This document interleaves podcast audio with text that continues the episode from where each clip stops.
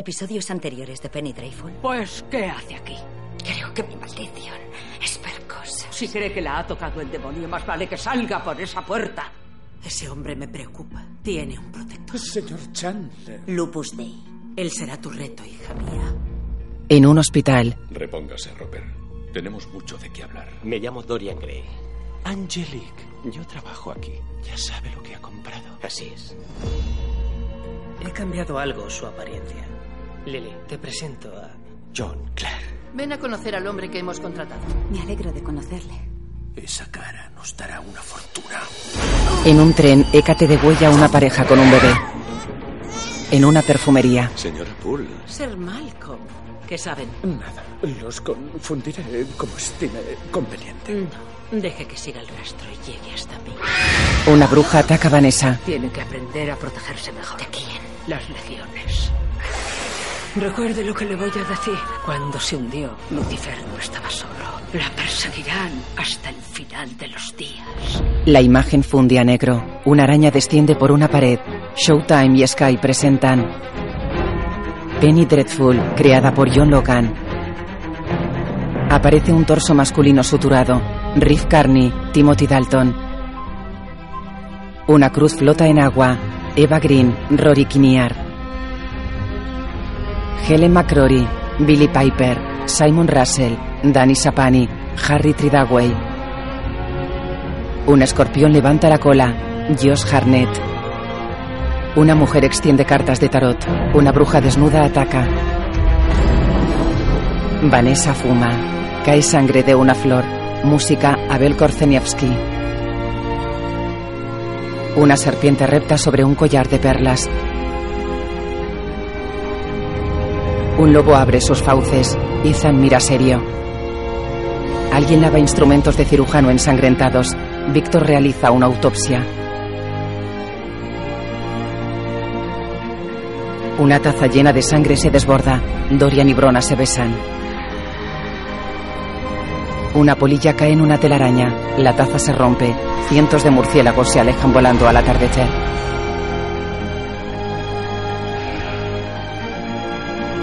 Dirigida por Damon Thomas, la imagen fundía negro. De noche, en el despacho de Malcolm, Vanessa está sentada junto a la chimenea. ¿Y después? Ella tiene la mirada perdida. Ellos la quemaron viva. Malcolm queda serio. Ella baja la mirada. Ethan la observa pensativo. Vanessa reprime el llanto. Victor y Sembene la miran fijamente. Cuando me marché pensé que no volvería a oír esa lengua maligna. Que el mal no volvería. Lyle la mira serio. He creído que debían saberlo.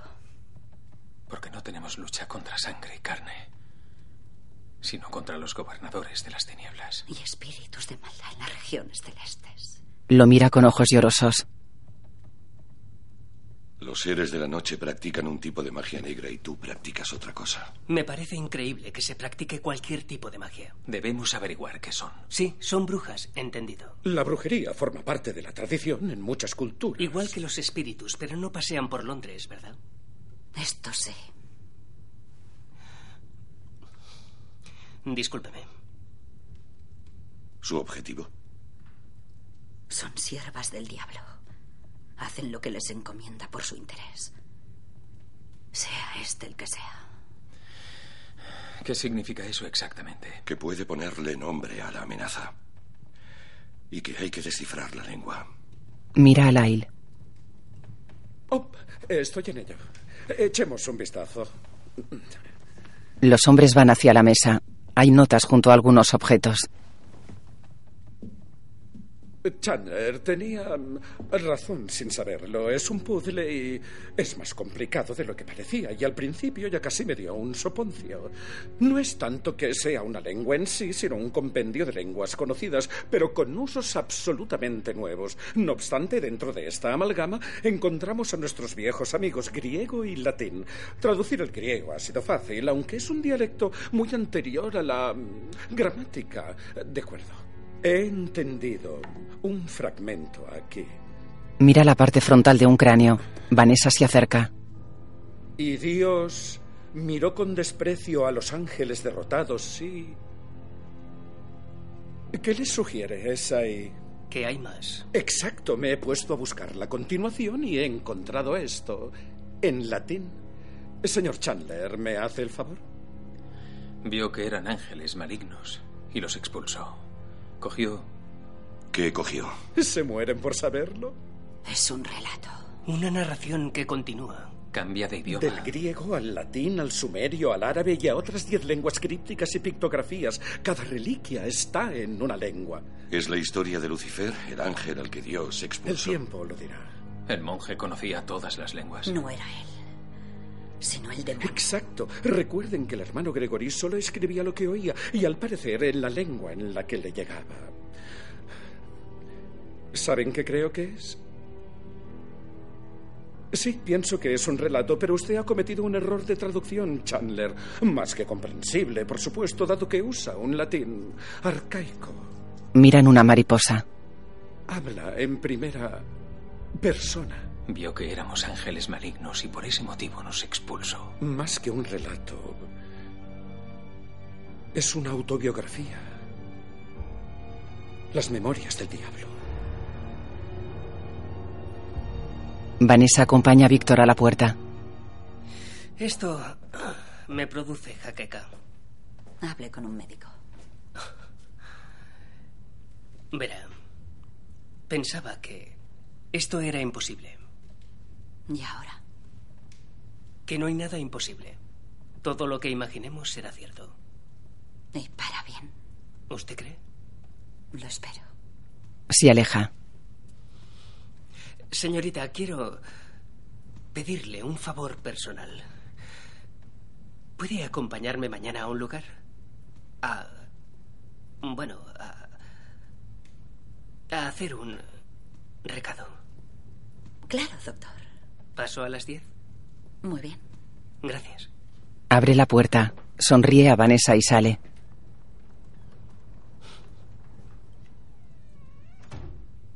Ella repara en algo y va hacia las escaleras.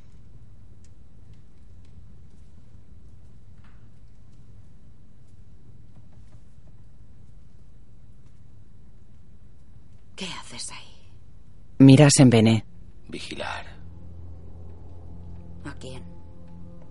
A las cosas que cazan de noche.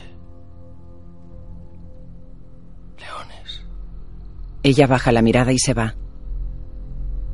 Senben está sentado en las escaleras y mira fijamente a la puerta.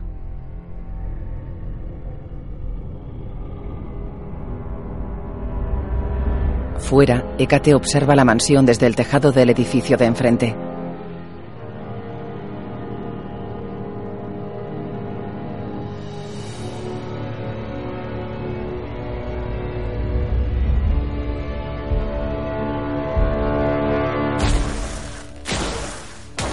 Un hombre fotografía a la pareja degollada en el tren y se va. El inspector Rask mira los cadáveres. La mujer tiene un profundo corte en la garganta. El hombre está apoyado en una ventana. Un joven observa al inspector. El tren se para en el túnel. La luz se apaga un instante. Ninguno de los viajeros escucha nada. No entra ni sale nadie. ¿Cómo lo haría? Señor. ¿Cómo entró y salió? Y encima llevaba un bebé, que al parecer ni chilló ni lloró en ningún momento. Quizá lo mató aquí. ¿Y se lo llevó? Da su sombrero al joven. Las heridas son de cirujano. Precisas, elegantes. Cierra los ojos de la mujer. No como otras carnicerías que hemos visto. Va hacia una puerta del vagón. Queda pensativo. Lo estamos planteando mal. Buscamos respuestas lógicas la solución es distinta. ¿Cuál? El inspector sonríe. Magia. De día, un carruaje pasa frente al negocio de Putney.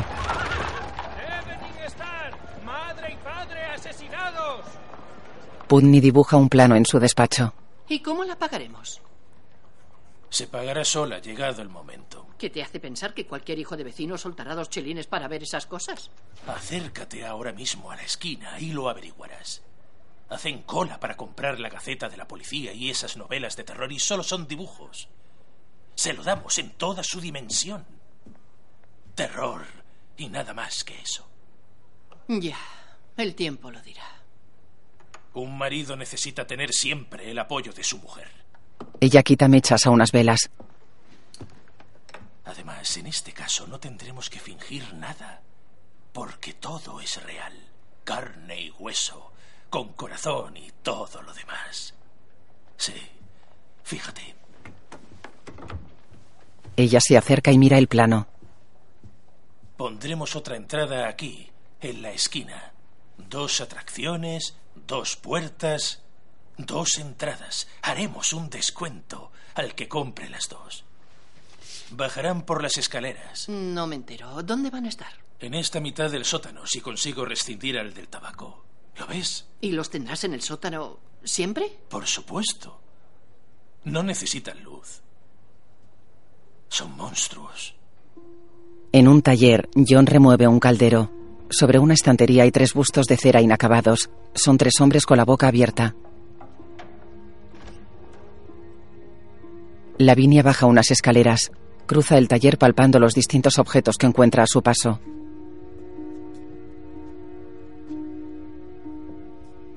John la observa. Ella palpa una mesa y la rodea. Busca en una caja dividida en departamentos que contienen ojos de cristal.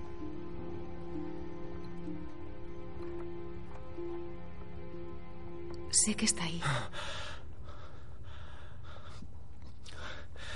Lo siento mucho. Lo hace todo el mundo. Observan la vida en su estado natural sin ser observados. Me doy cuenta. Las moléculas del aire cambian, ¿sabe? Así todo vibra. Me. me voy. Señor Clare, no sea tan tímido. Y dígame, Se acerca un busto. ¿parece el señor Gladstone? Ha sido primer ministro tantas veces que tenemos que envejecerlo. Se sienta. Creo que sí. Envejecer es fácil. Hay que añadir arrugas y más piel que cuelga y todo eso. Manipula el busto. Pero el truco son los ojos. Con los años se vuelven más tristes. Hay que cambiarlos. ¿Cómo los tiene usted? Ah, mm, no son. No, no son bonitos. ¿Son tristes? Ah, no, ¿De qué color son? Lo adivinaré. señorita. ¿Azules? No, no los tiene azules. Ni verdes tampoco. Pues son marrones. Marrones como las alas de un búho.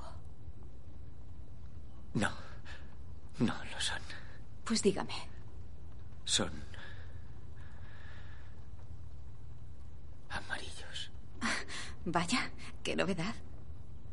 Ojalá no sean amarillo limón. Sería alarmante. ¿Tipo cúrcuma, diría usted? Sí.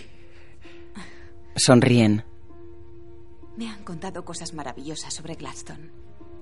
Dicen que casi todas las tardes sale a pasear y que si se topa con una mujer de mala vida, se para a hablar y le da dinero. Es un hombre amable. Todo aquel que es amable con los que sufren merece un sitio en el museo. ¿Y las otras figuras qué? ¿Cuáles? Las desagradables. Sí. Son los asesinos. Todos los personajes salen gritando en esas escenas. Oh, señor Clare. Me duele en el alma crearlas. Es como darles vida para luego torturarlas, como si fueran un, un muñeco de vudú africano. Son un lienzo cuando salen del molde. Y yo les hago sufrir. Hay quien cree que la vida es así. Salir del molde para sufrir. ¿Usted lo piensa? Antes sí. No estoy seguro. Aún hay esperanza para usted. No le dé la espalda a la vida. No, no lo haré. En la calle, Ethan pasa junto al negocio de Putney.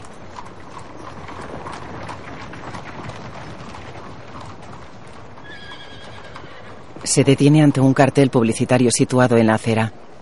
La masacre de la taberna marinera. Mira alrededor. Familia asesinada en el subterráneo. Bebé desaparecido. Familia asesinada. Todos los detalles del crimen. Léanlo. Familia asesinada en el subterráneo. Bebé desaparecido. Es más insegura peligrosa. Qué horror. Ethan compra un periódico. Hécate compra castañas. Repara en Ethan que lee el periódico.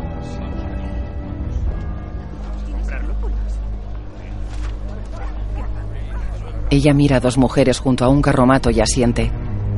Una se quita una horquilla y pincha al caballo. Ethan mira al caballo que corre desbocado.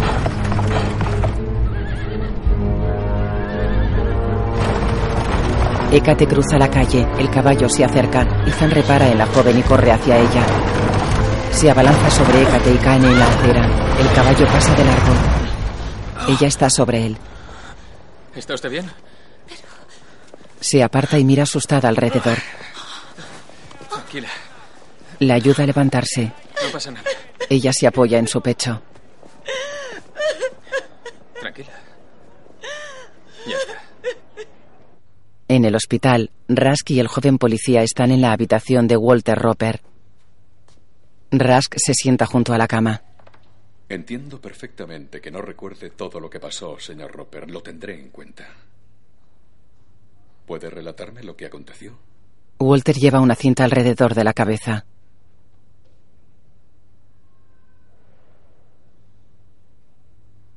Todo lo que usted recuerde me será de gran ayuda en mi investigación. Walter mueve levemente una mano. Con su apoyo, daremos con el que hizo esto. Walter lleva media máscara. No recuerdo nada. ¿Nada? Lo mira incrédulo. Resulta difícil de creer. Créase lo que quiera. Tiene cortes en la frente y el ojo izquierdo magullado. El inspector se acerca. Los patólogos sostienen que le infligieron las heridas con una especie de garra animal, quizá con un tomahawk o una porra ritual de su país. No recuerdo nada. Rask mira al joven que muestra un revólver. Puede que recuerde por qué llevaba esto. Protección. ¿De qué? Rask se inclina sobre Walter. Señor Roper, mi ciudad está llena de cuerpos. Ha desaparecido un niño. Oh, mi ayuda, Ole. Juro por Dios que le muelo todos los huesos.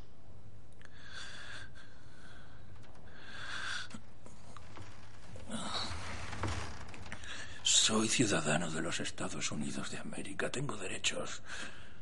En cuanto pueda, me voy a marchar de su condenada ciudad, se lo aseguro. Aparta la mirada. Los policías se van.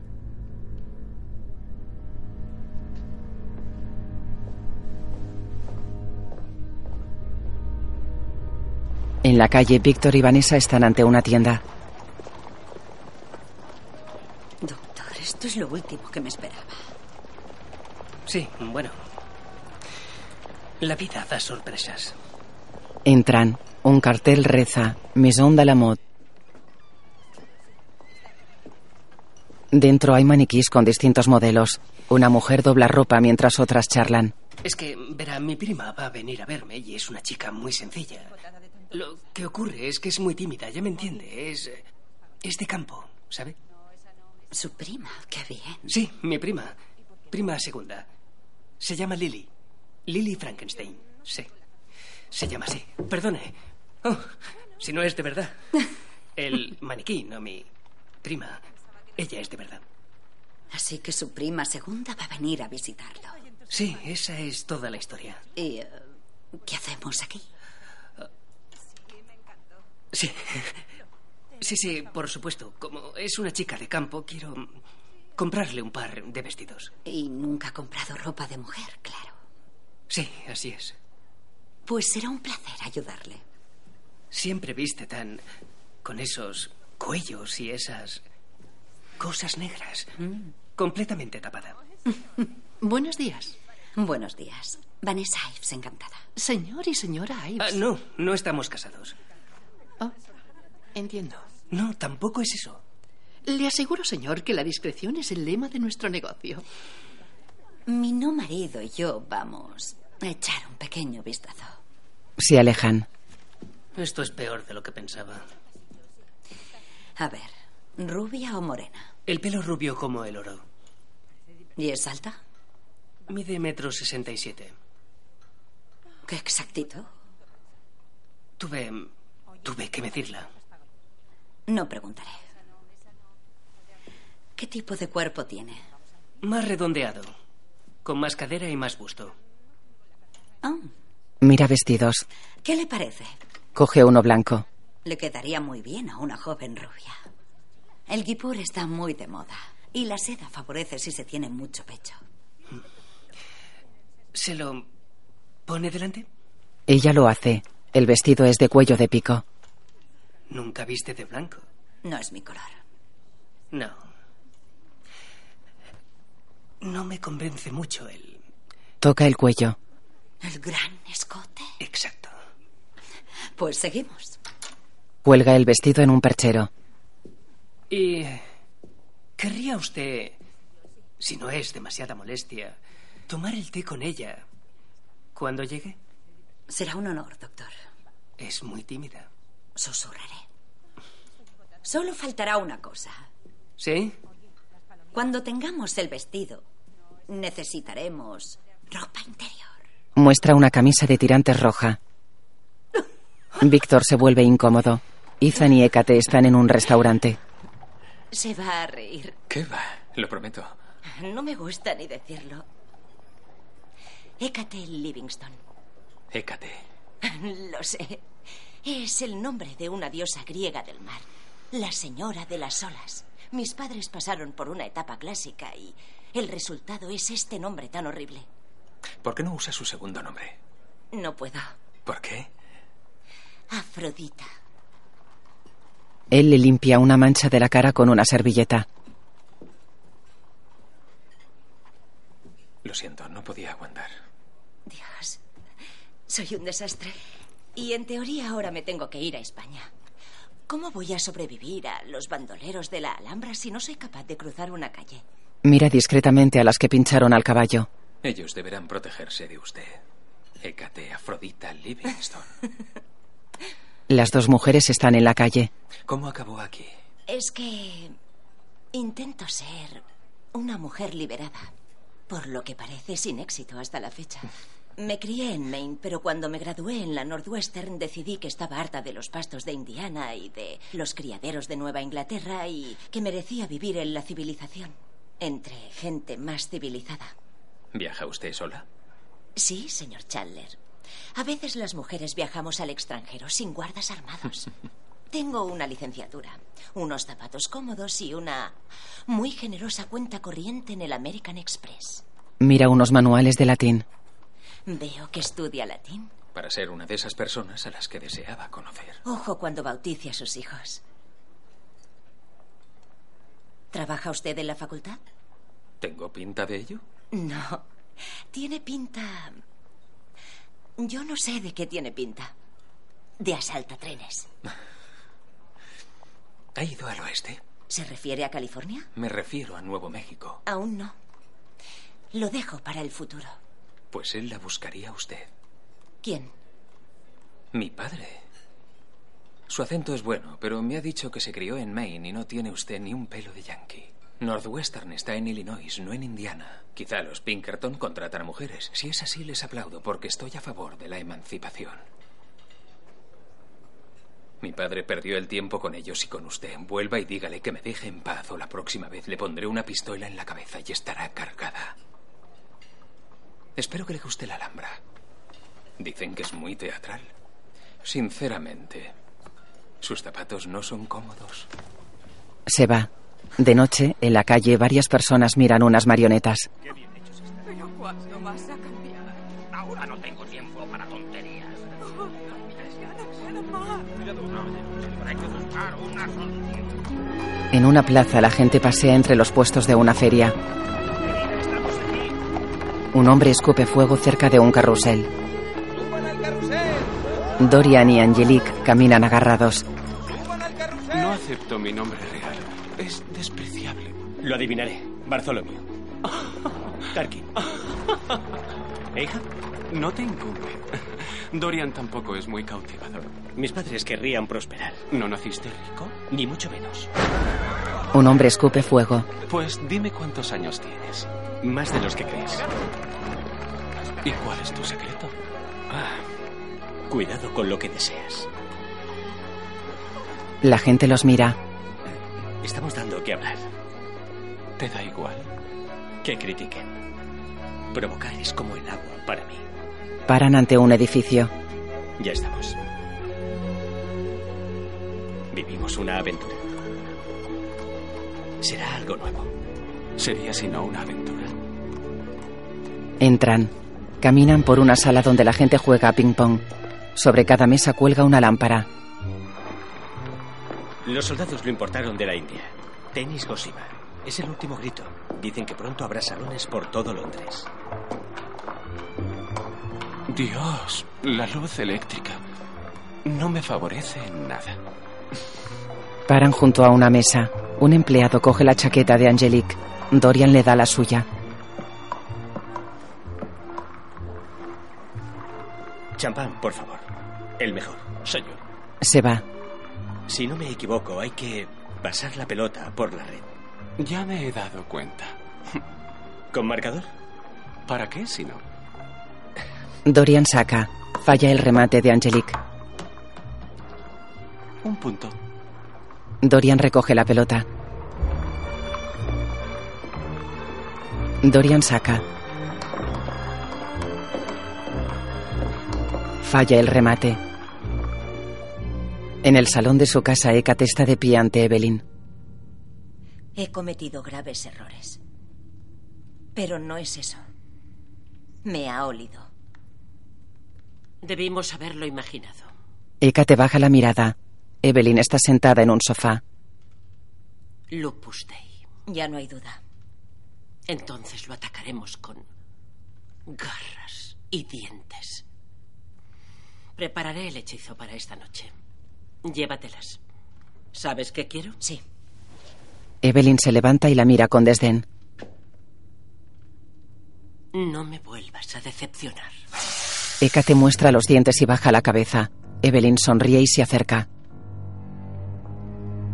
Ten cuidado, hija.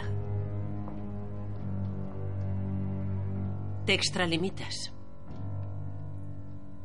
No me fío de ese hombre. Es evidente que el señor Lyle no es de fiar, querida. Pero es una flor. No le tengas miedo. ¿Y los otros? Haz lo que quieras. Solo me interesa Ives. Tráeme lo que necesito. La joven asiente. Evelyn se va. Hecate la mira con rabia.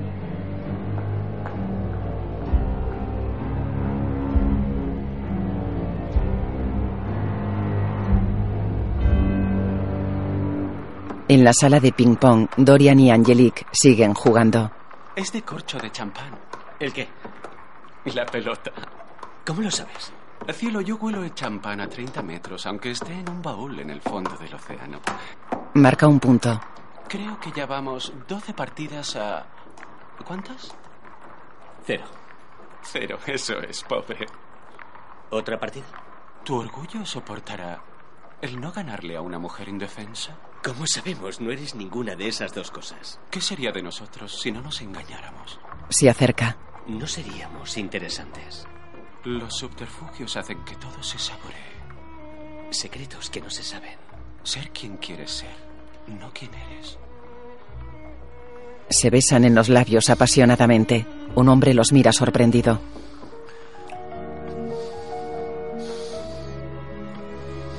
Dorian y Angelique se miran. Se besan.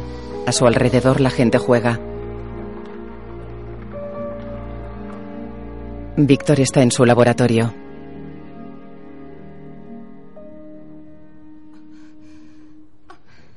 ¿Cómo te va? Me aprieta mucho. Ella se viste tras una cortina. Esa es su función. No puedo respirar. Él cierra un cajón. Es otra de sus funciones. Las damas no deben hacer esfuerzos. No voy a poder andar. Muchas jóvenes lo hacen. Abre un cajón. Y tú también. ¿Me enseñarás a andar? Él mira una cajita. Haré lo que pueda. Va a ser un desafío. Me siento como una mula. Bien, he terminado. ¿Preparado? A ver. Ella lleva una blusa blanca con mangas y cuello alto de encaje.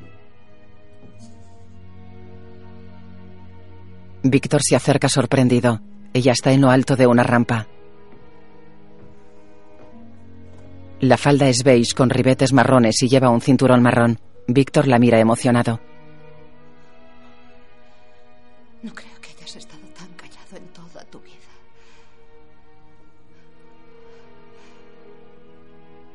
Lily.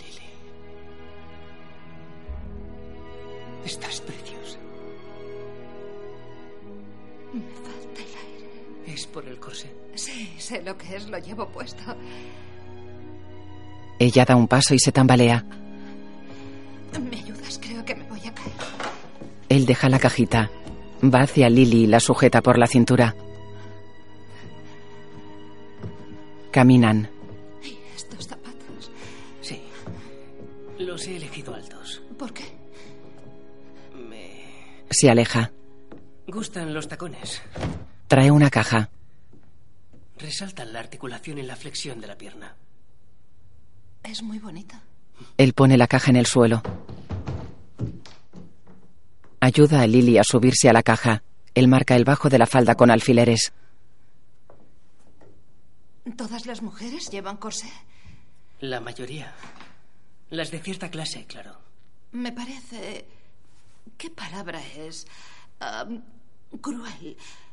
El hueso se clava en la piel. Creo que lo puedes ajustar. ¿Me la vas a arreglar tú? Sí. Se me da bien. ¿Y las mujeres llevan corsé para no hacer esfuerzos? En parte sí. ¿Qué pasaría si los hicieran? Conquistarían el mundo. Ella sonríe. Para impedirlo, los hombres las tienen encorsetadas. En teoría y en la práctica. Estilizan la figura. A los ojos de los hombres, claro. Víctor la mira desde atrás. ¿Solo hacemos cosas por los hombres? Cuidar de la casa, criar a los niños, estilizarnos pese al dolor. No. ¿A mí me estiliza este corsé? Sí. ¿Tú quieres que lo lleve? Él se sitúa ante ella. No quiero que te haga daño. Ni por belleza, ni por mi vanidad. Ni por nada del mundo. Por favor, ve a quitártelo. Estarás bien sin él. Gracias. Sonríen. ¿Podría quedarme los zapatos? ¿No te hacen daño? Sí, pero te gustan. Se miran fijamente. Ella baja de la caja. Sube la rampa cogiéndose la falda. Víctor la observa pensativo.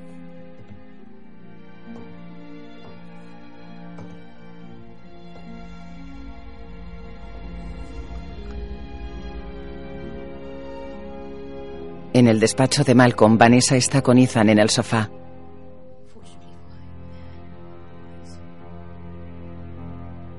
Malcolm mira el cadáver de un pájaro. Yo domino el árabe, pero este texto es críptico. Solo descifro algunas palabras. Pruebe con esto. Le ofrece sus anteojos. Malcolm los coge. Malcolm mira el pájaro con los anteojos. Ah, sí, mucho mejor. No son las ideales para usted. Mucha graduación. Dice algo como nuestras espaldas aladas y nos levantó en volandas y así. Lyle coge el pájaro y lo pone en la mesa junto a la mariposa. Vio que éramos ángeles malignos y por eso nos expulsó. Eh, Cogió. Nuestras espaldas aladas y nos levantó en volandas y así. Lo disfruta, ¿verdad? Renuncia a la aventura del Nilo y necesita otra. Puede que sí. Y no debería darle vergüenza usar lentes. Es usted un hombre bastante fornido todavía. Bueno, supongo que... Estoy cortejando a alguien. Ser Malcolm, ¿qué me dice? ¿Quién es la afortunada? No es una extraña para usted. La conocí en su casa. La señora Poole. Nuestra amiga clarividente. Quizá deba ir usted con cautela, ¿eh? No tengo otra opción. Aún sigo casado. Sí, para bien. Estos devaneos pueden complicarse en demasía. Mi pasado está sembrado de infinitos devaneos enmarañados desde Stoke-on-Trent a Budapest. Malcolm sonríe y mira la mesa. Lyle lo mira serio, en el sofá. Creo que la manda mi padre. ¿Por qué? Quiere que vuelva a casa. No es el primer intento. ¿Sabes su nombre? Más bien su alias. Hécate, me ha dicho. Como una diosa del mar. Eso tampoco es cierto. No era diosa del mar, era diosa de la luna, la que da la magia. Un personaje de Macbeth. Protege a las brujas. No parecía una bruja. Y una bruja vieja le atraería. Se levanta. No, señor Chandler. Adoptan muchas formas, igual que los camaleones. Su estado habitual son horribles. Será un buen camaleón. Se levanta. ¿Le apetece un café? No, gracias. Vuelvo enseguida. Coge una bandeja con platos y se va. Vanessa está cabizbaja.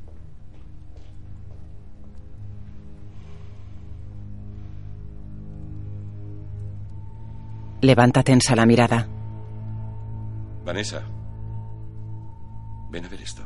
Ella se acerca. Ethan se detiene en una antesala que conecta con el recibidor.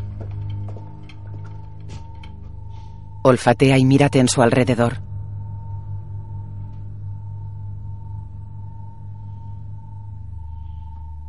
Se aleja serio.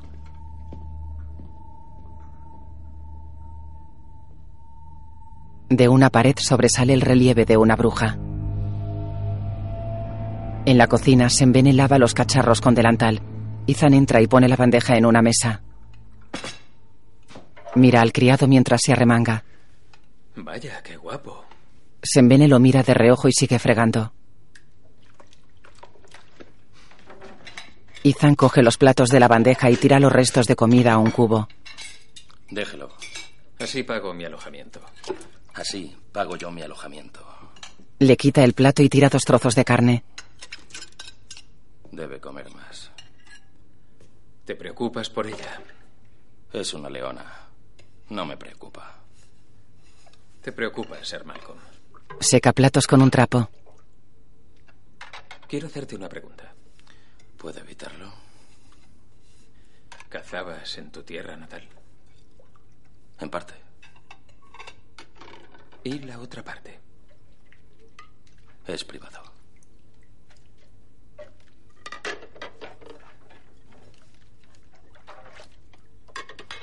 Le traeré un mandil. Se miran. Senben esboza una sonrisa. En el despacho, Malcolm y Lyle señalan distintos objetos. En la Gran Guerra fuimos vencidos. Dios miró con desprecio a los ángeles derrotados. Y vio que éramos ángeles malignos y por eso nos expulsó. Cogió nuestras espaldas aladas y nos levantó en volandas y así. Vanessa mira expectante. ¿Y así? Nos expulsó. ¿No te recuerda eso nada, Vanessa? Sí. Mi amiga, la del páramo, dijo. Cuando se hundió Lucifer no estaba solo. ¿Y con qué propósito contó esta historia? La profecía. Piénsenlo. Lucifer le transmite un relato a un monje. ¿Para qué? ¿Para que quede constancia de su historia? No. Si damos por sentado que el demonio se encuentra entre nosotros, debemos considerar que esto es parte de una historia inacabada que tiene relevancia ahora. Puede que no relatara su pasado, sino que predijera el futuro. ¿El futuro de quién? Probablemente el tuyo, No lo sabes. Vanessa. No lo sabes. Se refiere a alguna mujer. A alguien como yo. No he terminado. Comprenderás que me cueste aceptar que soy el objeto de la eterna búsqueda de Satán, teniendo como única prueba de ello algo que es mitad poesía, mitad galimatías. Lo siento. No. Se aleja. Para. Lo siento, estoy cansada. Tranquila. Debo retirarme. Me disculpan. Buenas noches. Que duerma bien. Lo intentaré. Se va. De una pared sobresale el relieve de una bruja. Vanessa entra en la cocina. Buenas noches. Se perderá lo que ha preparado. ¿Qué era? Tarta de crema. Corta una tarta. Algo que jamás pensé que saldría de tu boca. Pues será mi desayuno. Buenas noches. Se va. ¿Come postre para desayunar? Bebe de una taza. Siempre. Vanessa cruza la antesala.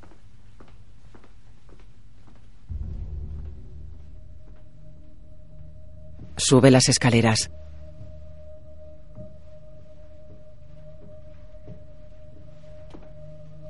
Va hacia su habitación.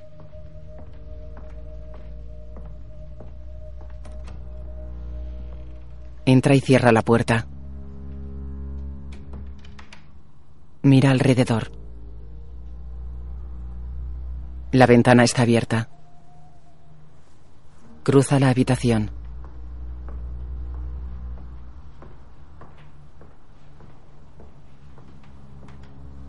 Cierra la ventana.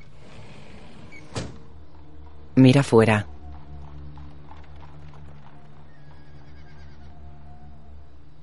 Se desabrocha el vestido junto a la cama.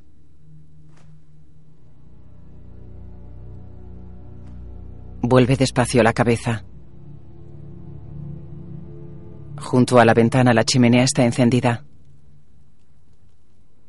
En la cocina, Sembene sirve trozos de tarta en pequeños platos. Izan llena una jarrita de leche. En el despacho, Malcolm y Lyle estudian los objetos de la mesa. En su cuarto, Vanessa se cepilla el pelo en el tocador.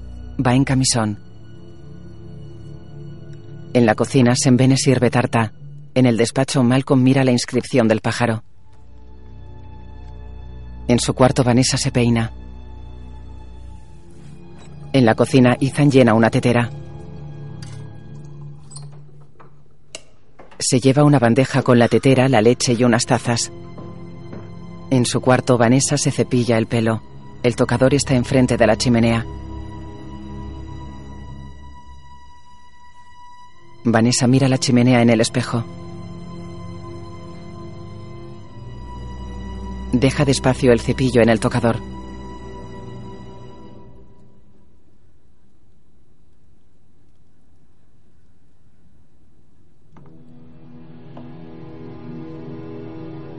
Vuelve lentamente la cabeza y mira a la pared junto a la chimenea.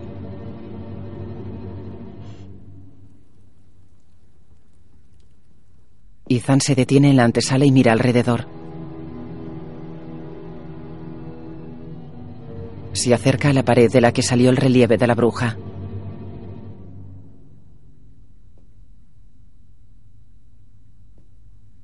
En su cuarto, Vanessa mira la pared de la chimenea en el espejo. De la pared sobresale el relieve de una bruja. Vanessa se levanta. La piel de la bruja se confunde con el papel de la pared. La bruja sale de la pared.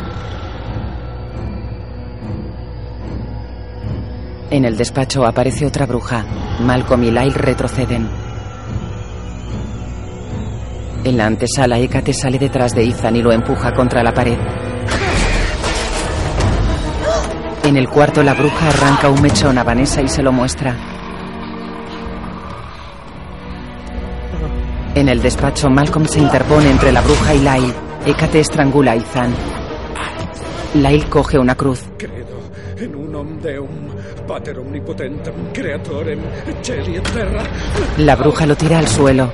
En el cuarto, la otra se acerca a Vanessa.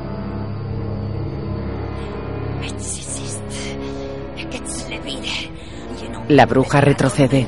Eminum curu resto et mun remitem praesum Criston. La bruja huye. Abajo, Sembene salta sobre Hécate. Ambos resbalan por el suelo hasta el recibidor. Hécate se levanta. Llega Izan. Hécate lanza a los dos hombres al suelo. Llega la otra bruja y le muestra el mechón. Hécate sonríe. Las otras derriban la puerta de entrada y huyen. Hécate mira a Izan. No llevo zapatos cómodos, Chandler. Huye. Ethan sube corriendo las escaleras. Vanessa está en el rellano. Malcolm y Lyle salen del despacho.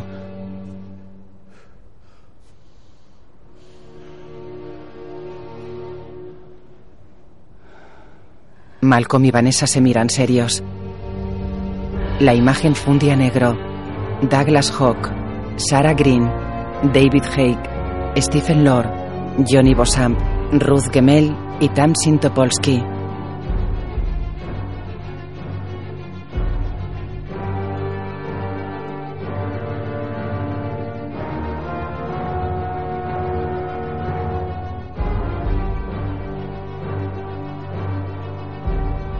Dolby Digital y DGC con la participación de Canadian Film.